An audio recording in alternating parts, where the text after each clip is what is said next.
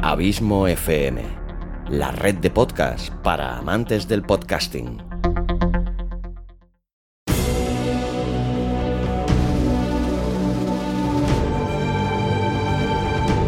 Una producción de Abismo FM, creada para todos aquellos que quieren disfrutar de su tiempo libre escuchando grandes historias.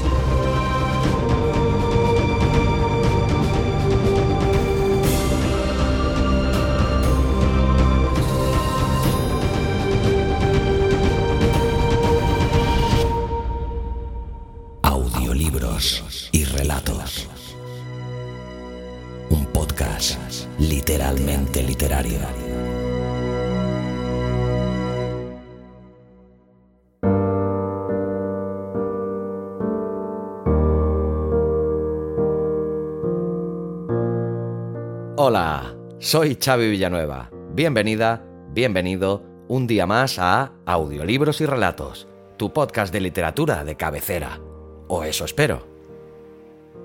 Capítulo 92, vigésimo segundo de esta tercera temporada en el que te traigo a otro autor que aún no habíamos tenido el placer de escuchar en este humilde podcast. Se trata de Charles Michael Palahniuk, más conocido como Chuck Palahniuk es un novelista satírico estadounidense y periodista independiente residente en Portland, nacido en 1962.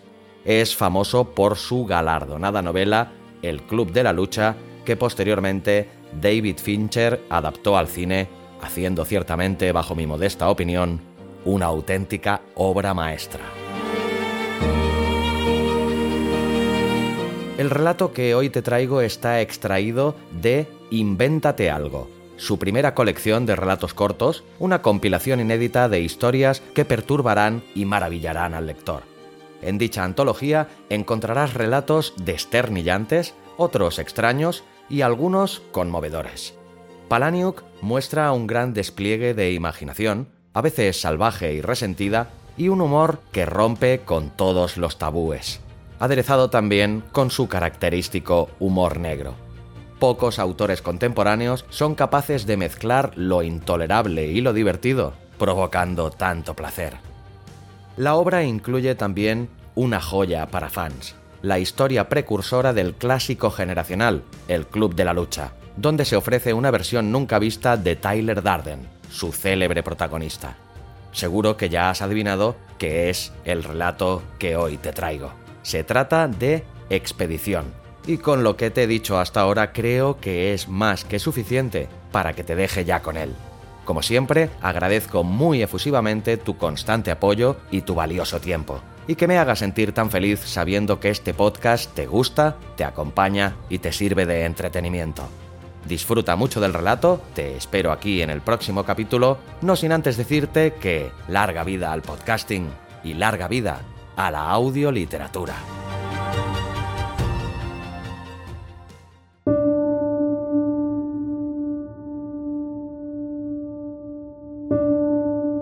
Expedición de Chuck Palahniuk.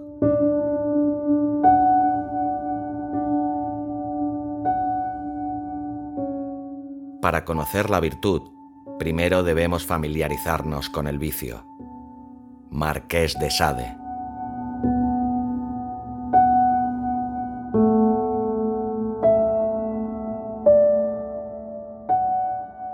Ni siquiera quienes visitan por primera vez Hamburgo pueden evitar fijarse en un aspecto curioso de la Hermannstraße. Una parte de la calle en cuestión está bloqueada por ambos extremos. Y no hay una sola barrera, no, sino dos cercas de madera consecutivas de 4 metros de alto que cortan la calle entera de edificio a edificio, con la barra interior situada aproximadamente a unos 6 metros de la exterior. El tráfico de vehículos está prohibido, unas puertas de madera permiten solo el tránsito de peatones masculinos y aún esas puertas tienen unos muelles que hacen que se cierren de golpe en cuanto las sueltas. Y es más, las puertas de la barra exterior no están alineadas con las de la interior, lo cual hace imposible divisar lo que hay dentro o fuera de la sección cerrada de la calle. y se ha mencionado intencionadamente a los hombres porque no está bien visto que las mujeres atraviesen esas puertas. De acuerdo con la costumbre, solo a los hombres se les permite cruzar las barreras. El resultado es que fuera de la zona cercada siempre se puede encontrar a un grupo de mujeres furiosas, enojadas y con los hombros caídos, mirando al suelo, sin comunicarse para nada con las demás, conscientes de ser objeto de la lástima pública. En alemán a estas mujeres las llaman Fieber. Una traducción aproximada sería mujeres que esperan avergonzadas a sus hombres. Dentro de las barreras está el distrito del vicio de Hamburgo, con la calle flanqueada de prostitutas, muchas de ellas asombrosamente bonitas, que se dirigen a los hombres que pasan diciéndoles Hast du ein Frag? o bien Haben Sie Fragen? Unas puertas de madera permiten solo el tránsito de peatones masculinos, y aún esas puertas tienen unos muelles que hacen que se cierren de golpe cuando las sueltas. Las barreras están para dejar fuera a los inocentes o a los moralistas, y específicamente a las mujeres respetables. Se considera que la presencia de mujeres que no están vendiendo su cuerpo avergonzaría a las que sí. ¿Y acaso no merece todo el mundo cierta medida de respeto? Quizá nadie lo merezca más que esas mujeres, que tienen muy poco más. Es un arreglo informal. No hay ninguna ley que prohíba la entrada de mujeres respetables en el distrito. Sin embargo, la costumbre es que los niños del barrio, los hijos de las prostitutas, llenen profilácticos masculinos de orina. Niños varones, debido principalmente a la fisiología necesaria para llenar una funda de orina. Los globos resultantes los cierran atando un nudo, globos calientes, malolientes e inestables, da igual que sean de piel de cordero o de goma, y los dejan en fila allí donde más pega el sol para que el contenido fermente hasta un máximo de asquerosidad. Luego tiran estas bombas perniciosas para empapar a cualquier mujer curiosa, boyer o claramente impaciente que se aventura al otro lado de la barrera en busca de un marido o novio que lleva demasiado tiempo dentro. Más interesante todavía es el hecho de que son los niños varones ilegítimos los que asumen el rol de defender el honor de sus madres caídas en desgracia. El conocimiento de la existencia de estos globos, tan frágiles, tan pestilentes y tan manejables, es lo que mantiene a la Shanfar Frey Fever fuera cuando sus hombres, turistas extranjeros o bien gente del campo, insisten en entrar solo para echar un vistazo. O solo un momento, cariño, no puedo ver si no he hecho un vistazo. Y luego se pasan una hora dentro, o dos horas, lo que tarden esas visitas.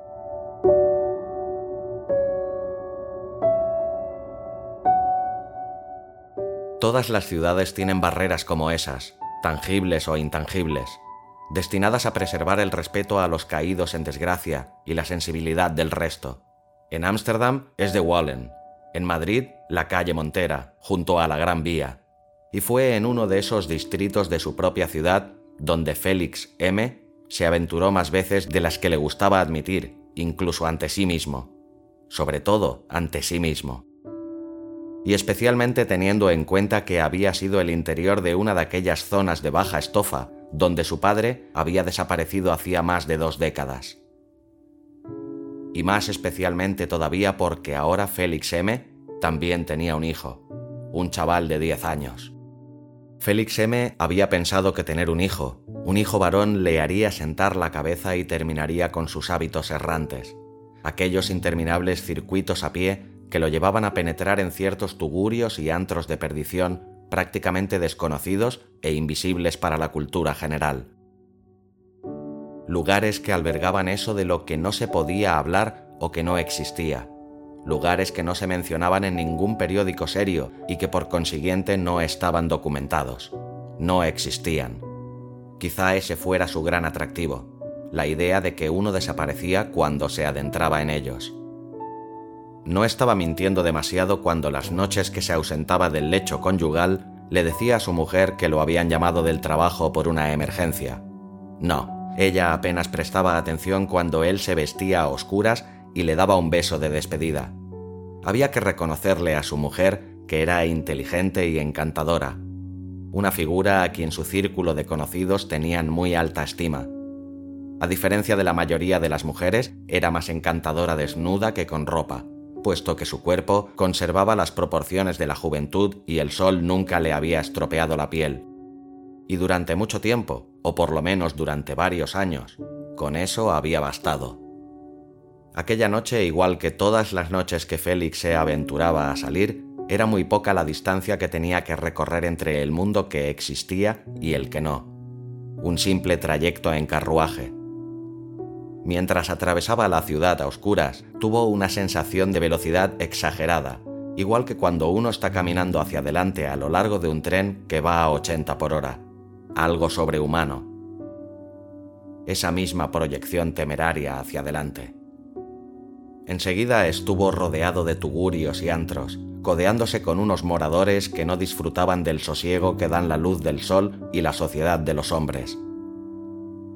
Los percances personales y la historia habían condenado aquellas mentes lisiadas y cuerpos maltrechos, y Félix M. intentaba, igual que había hecho Kraft Ebing, observarlos y recopilar una taxonomía de las circunstancias que los habían hundido tanto y de forma tan irreparable. Un compendio, consideraba él, de fracasos humanos. Una denuncia de la misma sociedad despreciable que le había robado a su padre. Y a ese fin se había equipado discretamente con cuaderno y bolígrafo, decidido a registrar las mejores frases que su escucha subrepticia pudiera captar. Por lo demás, una suma irrisoria podía pagar las suficientes rondas de cerveza negra estigia de barril para soltar la lengua del merodeador más furtivo. Igual que los ingenieros ponían a prueba la fuerza dúctil de los elementos del acero, también Félix intentaba localizar el punto de rotura de sí mismo y de los demás. Por medio de entrevistas se esforzaba por recopilar los acontecimientos que habían llevado a cada hombre al arroyo. A la manera de un Darwin o de un Audubon, Félix residía temporalmente en aquella naturaleza salvaje, en aquellos hábitats inhabitables, en las rancias tabernas reservadas para las ocupaciones de beber, fumar opio y juntarse con quienes también cultivaban la erradicación de sí mismos. Bajo la luz tenue, en las paredes sombrías, reverberaban enormes mosaicos centelleantes de cucarachas motaláricas. Las alimañas peludas de especies dimórficas cruzaban el suelo correteando con sus zarpas, invisibles bajo las mesas y sillas, espaciándose ocasionalmente sobre los zapatos de Félix. Y allí se instaló él, abriendo su cuaderno por una página en blanco y decidido a cosechar los infortunios de los presentes. Si no existían las palabras perfectas, Félix M. las creaba. Se inventaba palabras como si estuviera construyendo herramientas con fines completamente nuevos, porque los ruidos que él oía no eran idénticos a los que oían los demás. Él necesitaba algo situado más allá del lenguaje estándar que ataba a todos los humanos a su pasado y reducía todas las nuevas aventuras a simples pequeñas variaciones de episodios anteriores. Por siniestra y desalentadora que pareciera la escena, a Félix le estimulaba la mente como ninguna otra. Por todas partes se le echaban encima unas historias más emocionantes que ninguna de las que las revistas se atrevían a publicar. Relatos plagados de violencia lunática y de canallas en quienes no recaía el castigo de la ley tragedias del mundo doméstico más catárticas que la más triste obra de Dickens o de Shakespeare. Aquí el caos no conducía a la iluminación. Ninguno de aquellos vagos nitócticos y beodos volmaritarios aprendía lección alguna. Y lo que es más, en un nivel personal, a Félix M. le reconfortaba enormemente escuchar aquellas historias. Por mucho que su vida de empleado administrativo y marido no fuera ideal, en comparación con aquella gente, era un rey. El libro que estaba escribiendo no era un mero diario, no. Él esperaba que atrajera a un gran público, porque no solo ofrecería valiosas lecciones en materia de perseverancia y determinación, sino que también serviría de bálsamo, una vívida pornografía de la aflicción ajena, y el tomo resultante, encuadernado en cuero marroquí y con páginas de borde dorado, podría ser leído con detenimiento por alguien sentado en un sillón de terciopelo junto a la confortable chimenea de su salón mientras daba sorbos de oporto. Y todos aquellos placeres suburbanos, harían que las desgracias de aquel libro resultaran todavía más gloriosas. La locura retratada en aquellas páginas validaría las vidas tediosas y timoratas de los empleados de banca y los tenderos. A la gente adinerada le encantaba escrutar a quienes vivían en la pobreza. La gente moralista ansiaba relatos de inmoralidad, y más todavía cuando aquellos relatos venían formulados en aras de la reforma social. Bajo esa forma moralmente irrefutable, Félix publicaría unas crónicas cautivadoras de corruptas incursiones en un mundo del enocinio, sus precios y perversiones, aunque presentada como tratado en nombre del progreso, su crónica incluiría más fenómenos de feria y aberraciones que todos los espectáculos circenses combinados del mundo. Retrasados mentales, gente con deformidades, desplegaría ante el lector un desvergonzado desfile de sadismo bestial y de humillación inhumana. Y su motivación real permanecería profundamente soterrada, un secreto del que el propio Félix solo era vagamente consciente. Hernitzsche había declarado muy recientemente que Dios había muerto. Si Félix tenía éxito, su expedición demostraría lo contrario. La exploración y la documentación, ¿acaso no era un explorador en la misma medida en que lo había sido el señor Darwin? Demostrarían su teorema. Él quería que aquello fuera una prueba y no un simple registro de experiencias sórdidas, una prueba innegable de la divinidad.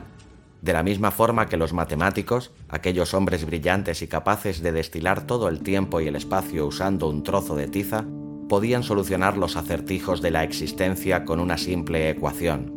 Félix se sentía capaz de reducir los misterios de lo eterno a una sola frase. Si los números podían explicar el mundo físico, las palabras podían explicar el invisible. Félix había apostado su vida a ello.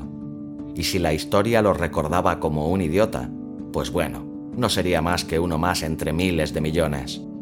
La historia podía prescindir de un hombre. A fin de cuentas, todos los hombres están condenados a pasar la mayor parte de su existencia entre los muertos.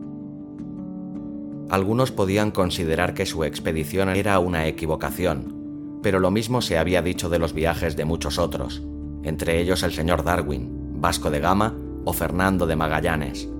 El hecho de ser marido y padre y de trabajar de administrativo en un banco eran circunstancias que no le impedirían emprender sus propias misiones de descubrimiento. Félix partiría al rescate de Dios empíricamente, irrefutablemente, igual que Henry Stanley había descubierto hacía muy poco al desaparecido Dr. Livingstone. Su expedición por el mundo de lo grosero y de lo profano para encontrar a Dios llevaría a Félix a las cimas más profundas del corazón humano. A ese fin, su diario se había convertido en una enciclopedia de errores y pasos en falso, en un libro de cocina que reunía todas las recetas para perderse eternamente. El libro de Félix, un abecedario de todas las desgracias que podían acontecerle a uno, estaría destinado a salvar a la gente. Allí donde no llegaran los horrores del sufrimiento humano real, su imaginación suministraría los elementos más extremos transformando lo meramente impactante en genuinamente espantoso. No había sima que no hubiera sondeado, no había horror del que hubiera apartado la mirada, y la verdad era que su libro ya estaba listo esta noche no era más que una juerga, una simple vuelta de honor. Las criaturas que ahora estaba contemplando, aquellos bebedores y drogadictos, aquellas aberraciones con extremidades de menos o de más, con aletas y dedos palmeados. Dentro de pocas semanas hasta la última persona culta de la calle podría maravillarse de ellos y murmurar sus nombres secretos. Waltraud, ojos rasgados, cocodrilo Holger, Bertina cabeza mellada. Félix ansiaba oír las historias que solo se contaban a medianoche, en voz baja y con lágrimas en los ojos. Anhelaba ver qué había detrás de la cortina de todo lo que era visible, y con esta meta patrocinaba la cerveza de los desconocidos, a fin de extraerles su locura. Así facilitaba su parte de la tarea, porque los hombres no pueden conocerse de verdad, al menos mientras son dueños de sus facultades. Las palabras convencionales son más un obstáculo que una ayuda. tampoco sirven de nada los gestos. Solo después de que se venga abajo el intelecto existe alguna comunicación verdadera. Y ahí estaría su venganza, porque entre aquellos marginados, Manfred Borrachuzo, Fritz Marie el leproso y Bruno el hermafrodita albino, entre ellos se contaba su padre, todavía irreconocible. El mismo padre que había abandonado el seno de su familia por este mundo de vulgaridad, y a modo de represalia, Félix M iluminaría todo lo que había allí abajo con un foco de destrucción. Con la misma edad que tenía ahora su hijo, Félix se había visto obligado a convertirse en su propio guía por la vida, y le había tocado el papel de oyente del sufrimiento y las preocupaciones interminables de su madre. Este compendio de circunstancias sería la base de su fortuna en el mundo, y con suerte devastaría la de su padre. Estos eran los pensamientos que se agitaban en su cerebro cuando una voz se elevó en la otra punta de la sucia taberna. Hasta la última cara de boca desdentada y ojos purulentos levantó la vista a modo de respuesta, y la voz volvió a llamar. Una voz masculina lo bastante vibrante como para oírse por encima del estruendo. Dijo, ¿Quién me paga una copa sin tardanza? Alguien soltó una risa despectiva. Una copa, lo suplico, dijo la voz. Una copa, pardiez, y a cambio, quizá os enseñe el más repugnante de los monstruos. A Félix le picó la curiosidad. Quizá los barrios bajos, aquellos fosos y pozos sépticos de perdición, todavía le podían ofrecer algún espanto que le hubiera pasado por alto. Sería un buen añadido a su misiva, aunque todavía no podía ver con claridad al que había hablado. Félix contestó también a pleno pulmón. ¡Qué monstruo! Mientras la curiosidad silenciaba a la concurrencia, puesto que incluso entre los deformes y los dementes existe curiosidad por quienes son más monstruosos, Félix se metió una mano en el bolsillo del abrigo y contó las monedas necesarias para una jarra de cerveza. La voz, con su falsa dicción ática, volvió a elevarse. Es un monstruo pequeño, pero se me antoja que no se asemeja a criatura alguna que jamás vierais. Y diciendo esto, el que había hablado dio un paso adelante y se dio a conocer entre aquella masa de subdegenerados bamboleantes, babosos y con marcas del pecado en la piel.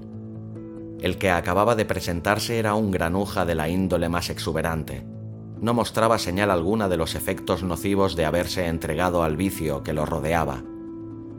Sus extremidades parecían en buen estado, su edad y su físico no eran muy distintos a los de Félix, que supuso que tenía delante a un depredador, a alguien que se aprovechaba de los más débiles y les extraía sus escasos recursos. Una considerable chispa anaranjada de locura le centelleaba en la mirada. Acompañar a aquel robusto individuo a la noche desierta sería una locura absoluta. Cualquier propuesta de excursión terminaría sin duda con Félix siendo robado y drogado y con su cadáver vendido al profesor de anatomía del colegio de cirujanos local. Al día siguiente amanecería con sus vísceras desplegadas sobre una mesa de mármol para edificación de una galería llena de estudiantes de primer curso, bostezando. Pese a todo, Félix le hizo una señal con la mano al hombre para que se le uniera y le indicó al camarero que le sirviera una ronda. Cuando el desconocido tomó asiento en una silla lo bastante próxima a la suya como para que pudiera hablar en voz baja, Félix se fijó en que no era un hombre mal parecido. Por desarrapado que fuera, su atuendo delataba a un caballero disipado. Su cabello alborotado y largo hasta los hombros recordaba a un profeta en el desierto sacado de algún versículo del Antiguo Testamento. Félix se preparó para verse decepcionado había llegado a considerarse un conocedor experto de lo grotesco, y lo más seguro era que la promesa del desconocido se quedara en hipérbole. En el mejor de los casos, la oferta revelaría algo semejante a la sirena de Fiji del circo Barnum, el torso disecado de una desafortunada víctima injertado en las piernas de otra, con unas garras de emú pegadas para hacerle de brazos y unas orejas de zorro cosidas a la cabeza de un chimpancé largo tiempo difunto. Pese a todo, Félix M sabía que su genialidad no radicaba tanto en lo que le enseñaban, sino en su talento para describirlo. Daba igual cómo de burdo y mundano fuera el horror en sí, él podía insuflarle mucha más vida sobre la página. Aprovisionaría aquel chistoso de cerveza y haría el breve trayecto que lo llevaría a presenciar a aquel supuesto monstruo, aunque lo que fuera que el tipo le revelara nunca sobrepasaría la imagen que ya estaba cobrando forma en la imaginación de Félix. En ella, el producto abandonado de una puta retrasada mental y de su agresor físicamente deforme, ese hijo de la violencia, no era más que un bolo de carne con unos rasgos apenas reconocibles como humanos. En las notas que garabateaba Félix, el monstruo ya estaba arrastrando su cuerpo sin huesos por el suelo inmundo de un sótano. La criatura abandonada sobrevivía por cualquier medio posible, sobrevivía como un perro callejero que se alimentaba de las heces de otros animales. Devoraba los actos derramados de onanismo como si fueran leche cuajada o claras viscosas de huevo. Para su sustento, masticaba con sus encías trapos empapados de menstruación rancia y era en las ocasiones en que las cloacas se desbordaban cuando el monstruo de Félix se podía dar un banquete. Mientras el desconocido se lo llevaba de la taberna, Félix juró en silencio que le sacaría todo el partido posible a aquella criatura monstruosa. La usaría como pieza central de su taxonomía y convertiría su redención en un caso célebre. Sometido a su crónica, ningún corazón sensible quedaría incólume. Lo cautivaba la posibilidad de perpetrar dicho golpe de efecto. La compasión del público se vería enormemente excitada una campaña de rescate montada por iniciativa suya. Pero Félix no iba a encontrar ningún monstruo, o por lo menos ninguno que rivalizara con el que ya habían ideado sus facultades mentales. El desconocido lo llevó por pasajes y callejones inundados de charcos de podredumbre y le dijo, Avante, mi señor. Félix conocía bien aquellos sórdidos pasadizos gracias a sus meses de vagabundeos había llegado a ser una autoridad en aquellos túneles y laberintos que formaban una ciudad debajo de la ciudad. Caía una fuerte nevada. Los remolinos blancos convertían las escasas farolas del distrito en altas novias envueltas en largos velos nupciales. La oscuridad tenía un aire sarcofagal. Los copos de nieve se deshacían en pleno descenso tricarulento, y a medida que la pareja caminaba, un silencio sepulcrítico se condensaba a su alrededor. Félix M. dedicó un momento a pensar cálidamente en su mujer, dormida, y en su cuerpo hecho de leche. Cada vez que se acercaban a una farola, sus sombras se alargaban por detrás de ellos, y cuando se alejaban, sus sombras se extendían hacia adelante. De esta forma, cada porción del trayecto constituía un día falso en el que un sol parpadeante salía y se ponía. A través de esta sucesión de semanas aparentes, siguieron caminando hasta llegar al fin de un callejón sin salida. Allí, un muro imponente y pintarrajeado obstruyó su avance. La obra de los vándalos era copiosa.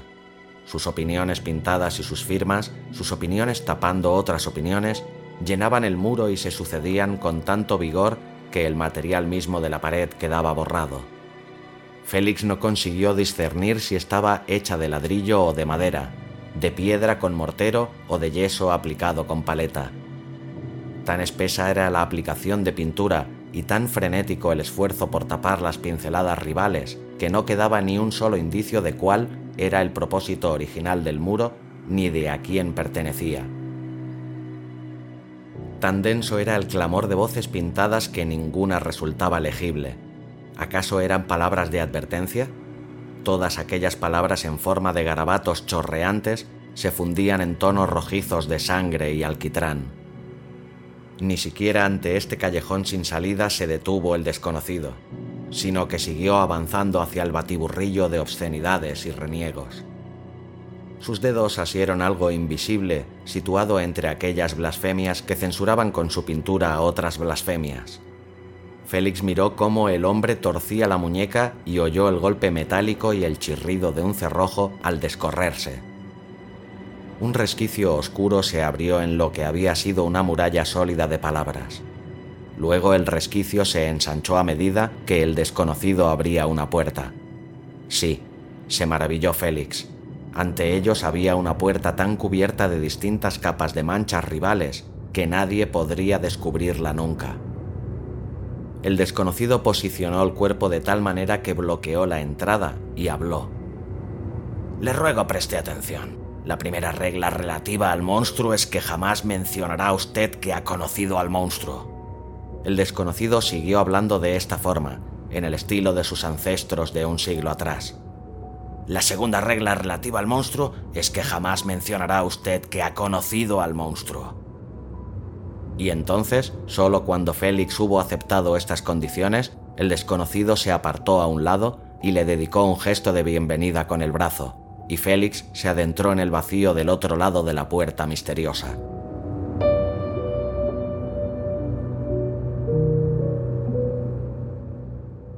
Nada más dar un paso al otro lado, un breve tramo de escaleras descendía a un reino todavía más oscuro. Juntos, los dos hombres descendieron los peldaños de piedra en medio de una oscuridad casi total. Se orientaron por unos túneles que no paraban de descender, en medio del olor de las goteras de los cementerios bajo los cuales pasaban. Avanzaron dando tumbos por unas galerías subterráneas igual de oscuras que catacumbas. Bajo una lluvia de filtraciones de las fosas sépticas, atravesaron hedores tan biliosos que Félix temió que se le envenenaran los pulmones. Durante aquellos tramos adoptó el hábito de respirar a través de una manga de su abrigo. Cada edad traía su terror específico. De niño, Félix no había podido dormir por miedo a que se quemara la casa. De adolescente, había temido a los matones de la escuela. Más tarde su angustia había sido el alistamiento forzoso, o el no poder encontrar un oficio, o no encontrar esposa nunca. Después de los estudios, el trabajo. Después de que naciera su hijo, ya le tuvo miedo a todo.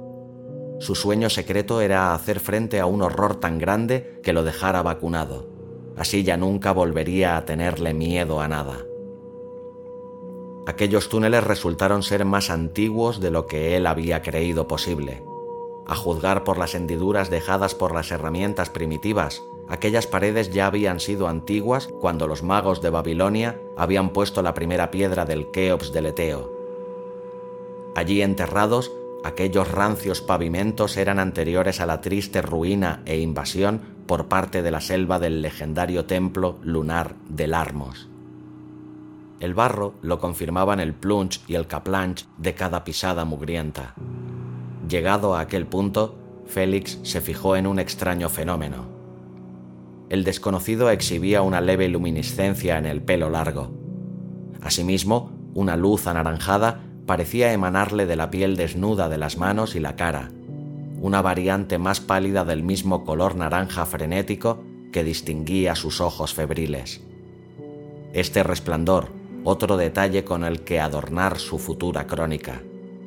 Nervioso ante la posibilidad de perderse, Félix había empezado a arrancar trocitos de papel de su cuaderno y a tirarlos al suelo para dejar un rastro y así poder regresar. Al principio no eran nada vital, simples páginas en blanco. Cuando se le terminaron, sin embargo, empezó a arrancar palabras sueltas. Ninguna palabra era lo bastante importante, razonó, como para que su pérdida malograra el libro entero. Entre accesos de tos, preguntó, ¿Está lejos? ¿El monstruo? ¿Hállase cercano? replicó el desconocido, siempre varios pasos por delante. ¿Nos queda mucho camino? preguntó Félix, listo para dar media vuelta y desandar sus pasos.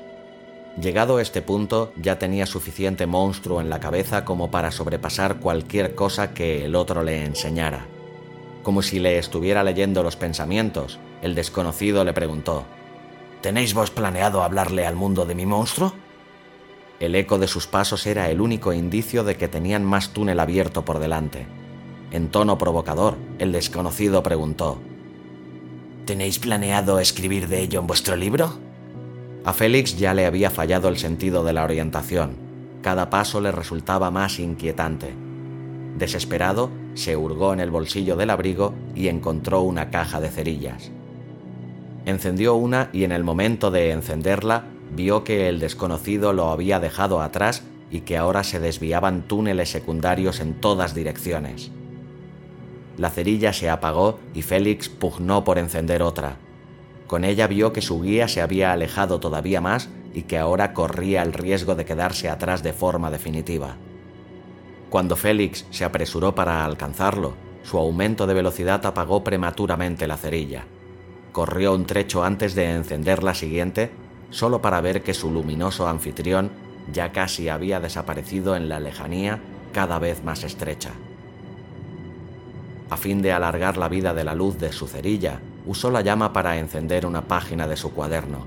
Una sola página apenas importaba. Podría recrear la parte perdida usando la memoria. Ante aquel desafío, estaba seguro de que podía reconstruir todas sus excursiones por el cenagoso submundo a lo largo de los años. Sosteniendo en alto la pequeña antorcha, levantó la voz para dirigirse a la figura ya lejana. Si te pierdo, ¿cómo voy a encontrar al monstruo? Una vez más, se apagó la llama y se vio sumido en la oscuridad total. El resplandor anaranjado del desconocido ya no estaba. Pudo ver entonces que aquellos pasadizos de piedra ya habían sido antiguos antes del gran onus de Baltoy, antes incluso del predruidismo, antes de que los paganos erigieran el altar de la Cleóplide cimérica. En plena confusión, Félix acercó la llama a otra página de sus reflexiones a fin de obtener otro vislumbre de aquel entorno anciano y mesoesomérico. Más adelante, procedente de delante y de detrás y de alrededor de él, Félix oyó la risa del desconocido.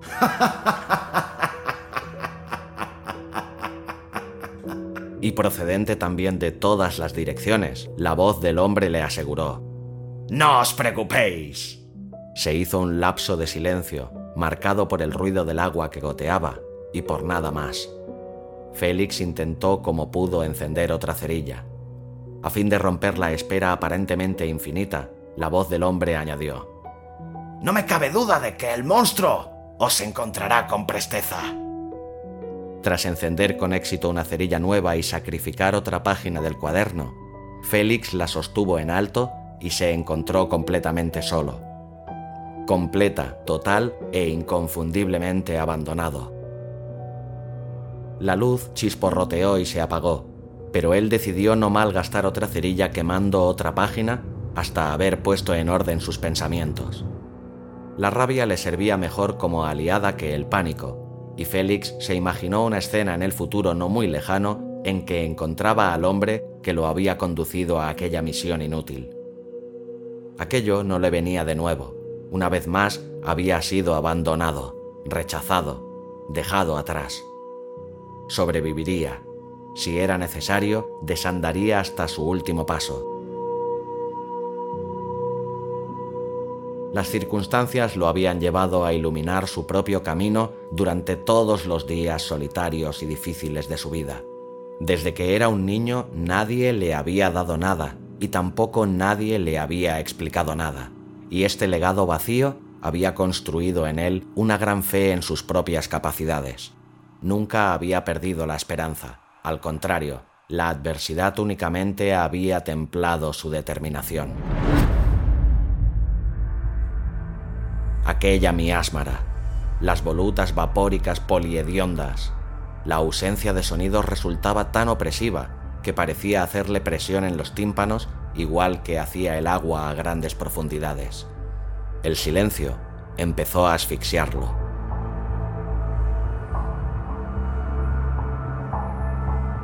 Félix M se encontró con que tenía los puños cerrados, la respiración rápida y entrecortada. Un acceso de furia amenazaba con cegarlo. La sensación le parecía un eco de tercera generación de corretear para seguirle el paso a su padre, mucho tiempo atrás, Toda aquella situación evocaba una furia que no sentía desde que se había hecho adulto. Vete pues, le gritó Félix al espectro. Al infierno contigo. Agitó su cuaderno por encima de la cabeza a oscuras. Sufrirás más todavía cuando yo cuente todo esto. El nombre del desconocido era un misterio, y se maldijo a sí mismo por no habérselo preguntado. Hace 20 años que encuentro mi camino sin consejeros de ninguna clase, como aprendiz de mí mismo, sin que nadie me dé ánimos más que yo mismo. No se iba a dejar derrotar tan fácilmente. Ahora estaba gritando y sus maldiciones resonaban por todos los túneles contiguos al suyo. Despotricó sobre la marcha de su padre, blasfemó sobre los años en que los matones de la escuela habían abusado de él de chico. Le pegaban palizas y él no tenía a nadie que le enseñara a manejarse ni a defenderse. A pesar de la aciaga diamonsidad de su situación, no iba a ser víctima de las ideas nerviosas. El miedo lo seguía por la oscuridad, al alcance de la mano, y el pánico acechaba justo detrás. Abandonado sin punto alguno de referencia espacial, Félix se concentró en el sabor reconfortante y glúlubre de su propia lengua. Ser un chico sin padre es que te crezcan armas de fuego en vez de brazos y un cañón cargado en vez de boca. Es estar siempre y en todo momento bajo asedio y sin refuerzos. Adentrarse corriendo a toda velocidad en la oscuridad total, con la furia venciendo a tu miedo, sin saber que lo que quieres en realidad es chocar contra una pared de ladrillo o precipitarte en un pozo, encontrar límites, restricciones y disciplina, una pierna rota, una conmoción cerebral. El castigo de un padre sustituto por mucho que ese padre sea simplemente la física, que te arree un buen bofetón y te haga respetar una línea última.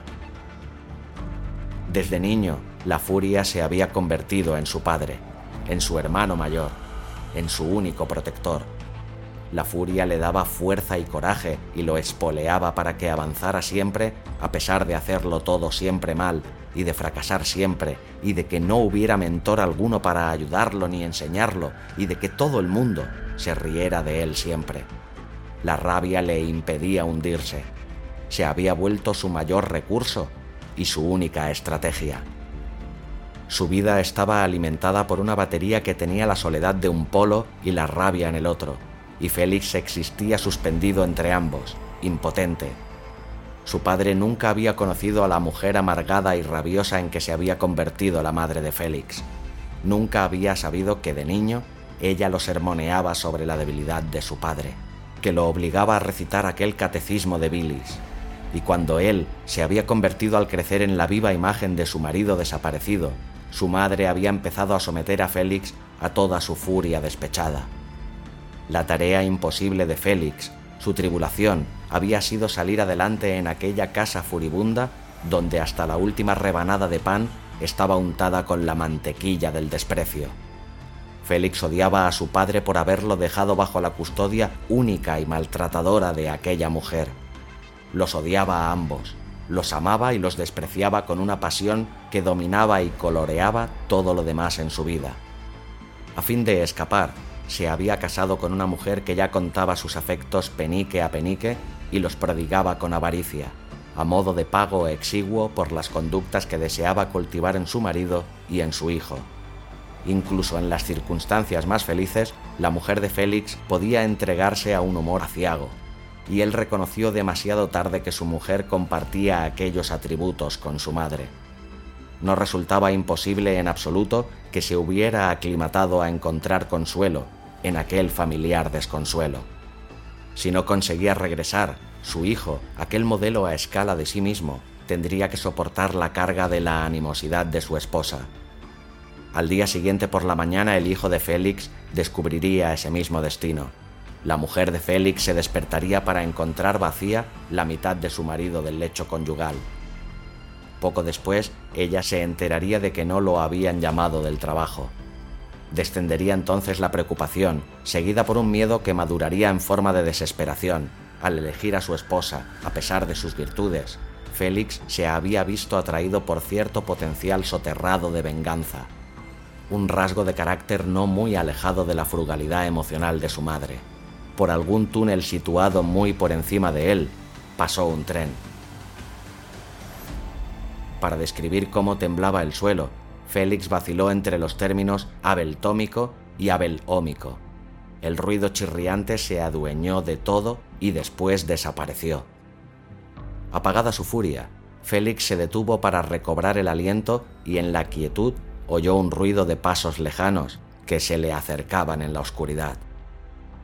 No eran los del desconocido, estos eran unos pasos pesados que se arrastraban y trastabillaban. El monstruo al que había imaginado como la suma de todos los horrores de su mente cobró forma en el túnel que tenía delante. Lo glorioso de la furia era que no dejaba espacio al miedo, tanto si lo que se aproximaba por las tinieblas sin luz era el guía mentiroso, como si era su grotesca criatura, Félix se preparó para estrangularlo. A fin de liberar ambas manos, se metió el cuaderno en un bolsillo del abrigo. Para evitar que la criatura que se aproximaba se adelantara a él, silenció su respiración agitada y afianzó su cuerpo, de las piernas al cuello, listo para el momento en que su adversario y él entraran en contacto ciego.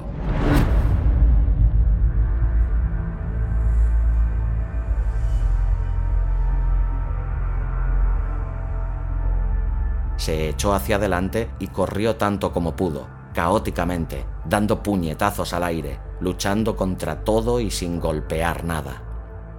Sus puños se convirtieron en bombas listas para explotar al mero contacto. Cuando sintió que tenía a la criatura al alcance de los brazos, Félix se arrojó sobre ella, blandiendo como armas todas sus articulaciones duras, las rodillas y los codos, los puños y los tacones de los zapatos un arsenal de garrotes y cachiporras para aporrear aquella figura a la que no podía ver. Sintió su propio peso presionando y machacando la carne aplastada y los órganos maltrechos de aquel enemigo invisible, y su oponente apenas hizo esfuerzo alguno para defenderse. Era más grande que un niño, pero aún así la figura parecía frágil. Con la rabia de su lado, Félix se dedicó a golpear hasta que el otro dejó de ofrecer resistencia. La masa temblorosa que tenía debajo emitió un suspiro enorme. Con voz herrumbrosa y polvorienta por culpa del desuso, emitió un sonido. Aplastada por la certidumbre, la voz dijo: Shoneman. Emitió un suspiro trágico. Has venido. En la oscuridad, el monstruo ofreció una plegaria y dijo, Por favor, no seas mi hijo. Luchando por encender una cerilla, Félix localizó el origen de aquella voz en sus recuerdos más antiguos. La cerilla centelleó y él la aplicó a una página del cuaderno. A la luz chisporroteante, una cara cerró los ojos y se torció a un lado para apartar la vista del resplandor. El shock dejó petrificado a Félix. No era posible. ¡Qué truco tan cruel! El guía, aquel fullero rufián, había averiguado algo de su pasado y había escenificado aquella falsa reunión. Lo único monstruoso era la broma en sí. Todavía atenazado bajo las rodillas de Félix, la aparición declaró, he esperado, confiando siempre en que nunca vendrías. Frente a él tenía simplemente a un mendigo contratado, a un burdo impostor, y Félix soltó un soplido de burla ante el ingenioso sadismo de aquella farsa. Se preparó para apartar a un lado aquel cadáver. ¿Cómo te atreves? dijo en tono despectivo. Tan herido estaba su corazón que le dio un bofetón de revés al frágil anciano, derribándolo al suelo. De pie frente a él, incapaz de alejarse, paralizado donde estaba, tanto por el amor como por la repulsión, exclamó, ¡No eres mi padre! El anciano lo examinó. A, a ti también te ha engañado. A mí no me ha engañado nadie, juró Félix. Te ha engañado, Tyler, dijo el monstruo. Con frenesí desesperado, Félix M llamó a gritos al guía para que volviera por muy incorrecto que fuera aquel calificativo, puesto que la tarea de un guía era llevarlo a uno a su destino, mientras que aquel únicamente lo había llevado a la confusión y la desorientación. Tragándose su rabia y su desesperación, Félix vociferó. Ya has gastado tu broma. Ya me has herido mucho más de lo que podría herirme cualquier golpe o cuchillo. Bajó la vista para contemplar la figura que había en el suelo y gritó. ¿Y ahora Ponle fin a esto, te doy mi palabra de que le pegaré una paliza a tu vil cómplice. La única respuesta fueron sus propias palabras, golpe o cuchillo, paliza y vil, regresando en forma de ecos en la oscuridad. A fin de cumplir con su amenaza, Félix levantó a la frágil figura, le agarró la garganta huesuda y sintió latir su pulso como si fuera el corazón de una liebre antes de que le partas el espinazo. Y en aquel momento, con voz estrangulada y gorgoteante, el impostor preguntó, Hijo mío, ¿todavía te gusta inventarte palabras? Desde pequeñito siempre tuviste tu idioma secreto. Era un detalle de su infancia que Félix no le había confesado a nadie más que a su padre. Al oír aquellas palabras, Félix contempló a su torturador con más atención.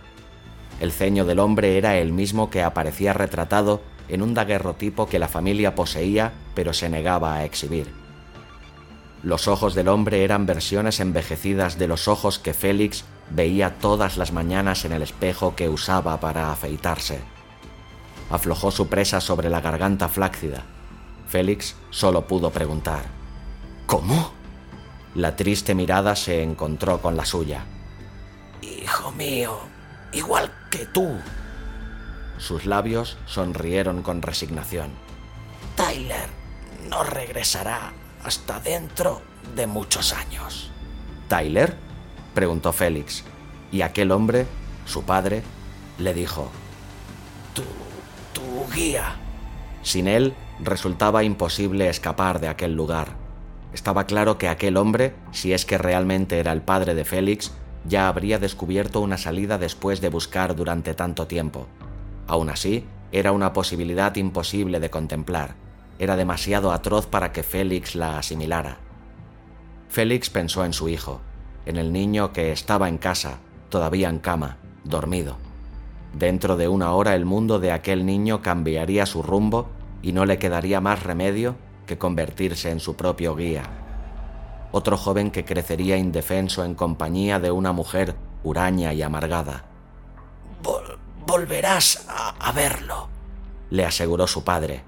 Eso es lo más triste.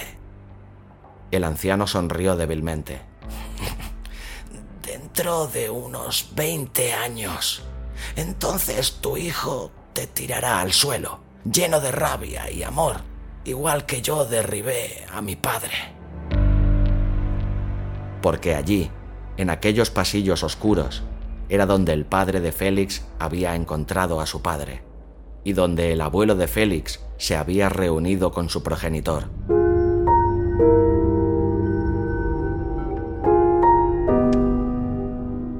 Allí estaban su padre y su abuelo y también los huesos de su bisabuelo y de todos los que lo habían precedido. Y más todavía, yacían allí los padres e hijos incontables. ¿Ese Tyler? preguntó Félix. ¿Cuál es su propósito? Como si el viejo pudiera adelantarse al pánico creciente de su hijo, esbozó una débil sonrisa. Ya le estaban apareciendo magulladuras violáceas en las pálidas mejillas y en la frente. ¿Perdonas a tu padre? Sí, dijo Félix en tono vacilante. ¿Y perdonas a Dios? Félix negó con la cabeza, y al oír aquello, su padre trazó un amplio arco con el brazo y le asestó un puñetazo a Félix en el costado del cráneo. Hubo un estallido de fuegos artificiales, unas chispas que solo Félix pudo ver. Gimoteando, se frotó el punto golpeado. Me has dado en toda la oreja. Nuestra salvación pasa no solo por perdonarnos los unos a los otros, declamó su padre, sino también por perdonar a Dios. Sin disculparse, su padre añadió, Yo buscaré contigo. Buscaremos juntos. Y al oír esto, Félix se volvió para seguir el rastro de sus palabras de fabricación casera. Sarcofagal, tricarulento, sepulcrítico, mesoesemérico, miásmara, poliediondas, diamonsidad, glulubre, abeltómico y abelómico.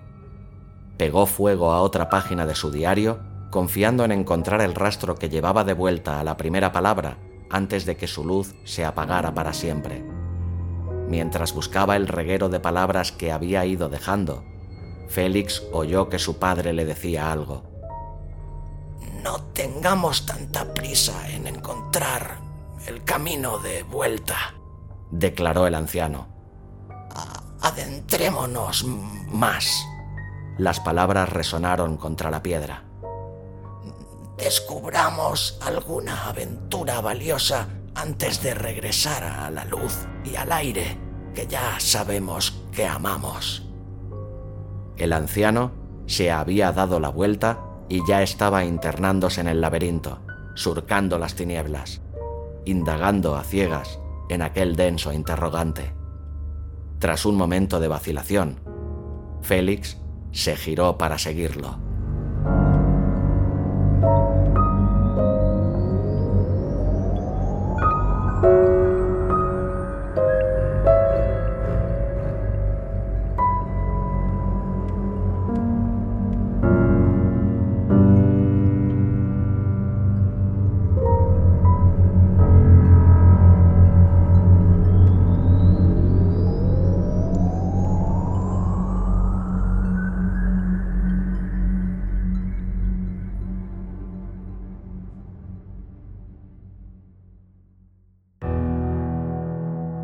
Te ha gustado el relato, ayúdame compartiéndolo y comentándolo en tus redes sociales. Me encontrarás tanto en Facebook como en Twitter como Abismo FM. Para comentarios y sugerencias, también puedes escribirme en la página de contacto de la web abismofm.com.